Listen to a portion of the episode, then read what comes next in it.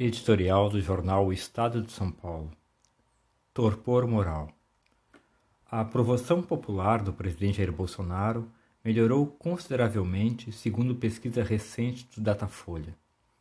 Passou de 32 em junho para 37% agora, a parcela de brasileiros que consideram Bolsonaro ótimo ou bom, mesmo com mais de 100 mil compatriotas mortos numa pandemia que poderia ter sido mitigada se o presidente não tivesse desdenhado da doença nem das vítimas.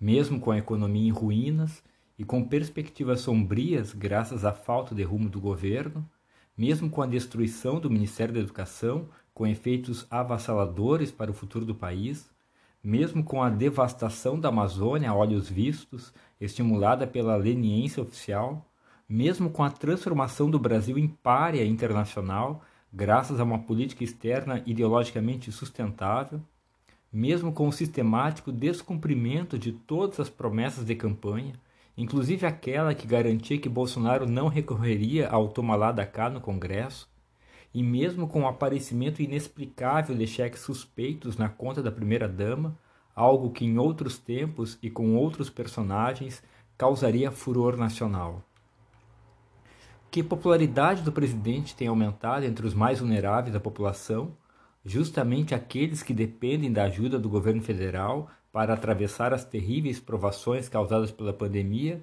é compreensível, mas não deixa de ser amargo. Trata-se da comprovação de que uma parcela significativa dos brasileiros se dá por satisfeita e fica feliz com o governo quando tem o que comer. Mas Bolsonaro melhorou seu desempenho também em segmentos sociais de maior renda, e sua rejeição, no geral, recuou de 44% para 34%. No conjunto, o presidente desfruta da maior popularidade desde que começou a governar. A relevante alta de seus índices de aprovação coincide com sua mudança de atitude, de atitude política.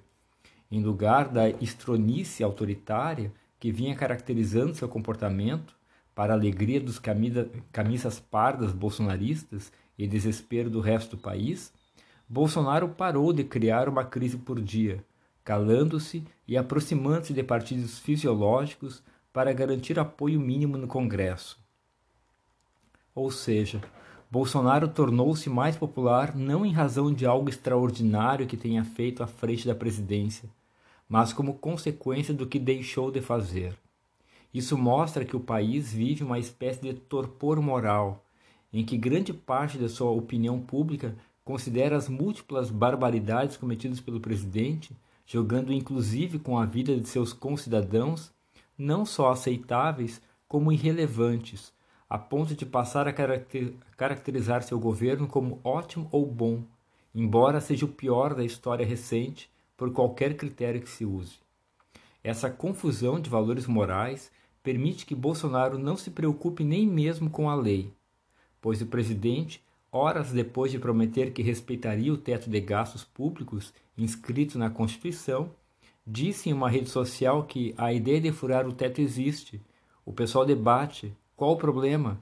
Ou seja, para Bolsonaro, o cumprimento da lei é algo passivo de debate, estabelecendo, portanto, o vale tudo como parâmetro de administração e de política.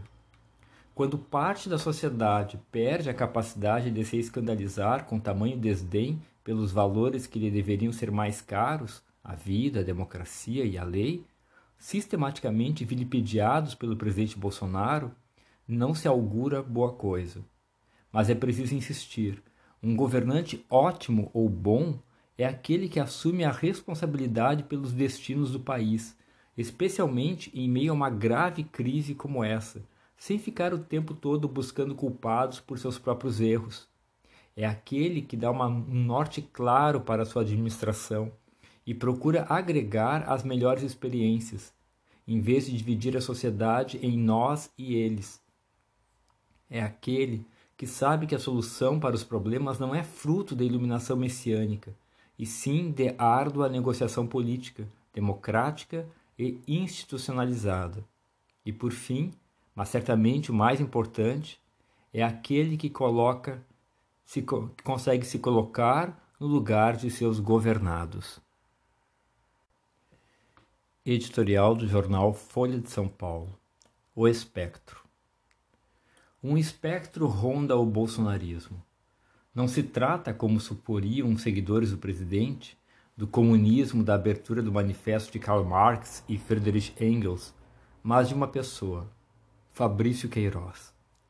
Amigo e auxiliar de Bolsonaro desde 1984, e por último empregado no gabinete de deputado estadual do seu primogênito, o hoje senador Flávio, Queiroz está no centro das investigações e suposições acerca de práticas ancestrais da família. Ele foi mandado de volta à prisão, assim como sua antes foragida mulher Márcia. Livre, ele adulterava provas comprometedoras para a apuração, segundo o despacho do Superior Tribunal de Justiça. O casal estava em prisão domiciliar. Nos últimos dias, apurações do Ministério Público do Rio adensaram a suspeita de que Queiroz, Flávio e o presidente formavam um núcleo de atuação coeso. A filha do ex-assessor, Natália, teria abastecido o esquema das rachadinhas na Assembleia Legislativa do Rio com 77% do que ganhou do, no, no gabinete do então deputado federal Jair Bolsonaro de janeiro de, de 2017 a setembro de 2018. Antes, a personal trainer já havia fornecido 82% do que ganhara no Legislativo Fluminense de 2007 a 2016 para o pai, então assessor. A essa ligação direta com Bolsonaro se somam os pagamentos da família Queiroz ao hoje presidente. Eles foram feitos por meio de pelo menos 27 cheques do ex-auxiliar e de sua mulher depositados em conta da atual primeira-dama do país, Michele Bolsonaro. Os valores são relativamente baixos, argumentam defensores do mandatário ao minimizar o escândalo e compará-lo a grandes esquemas, como o assim chamado petrolão. Isso é irrelevante, dada a dimensão da, da presidência. Cumpre acrescentar que Queiroz também pode ter servido de elo entre o gabinete de Flávio e o submundo das milícias no Rio. No Brasil, pós-redemocratização, acusações de desmando já derrubaram presidentes em pouco tempo, caso de Fernando Collor. Outros, como Michel Temer, sobreviveram no cargo apesar da abundância de indícios a apurar. O motivo é o sistema que orbita o executivo, criando apetites inomináveis de partidos, a depender da conjuntura político-econômica. Com a recuperação ora registrada pelo Datafolha no humor popular, Bolsonaro tende a contar com a boa vontade dos que detêm a faca capaz de degolar seu mandato. Isso não pode servir de desculpa para qualquer morosidade investigativa.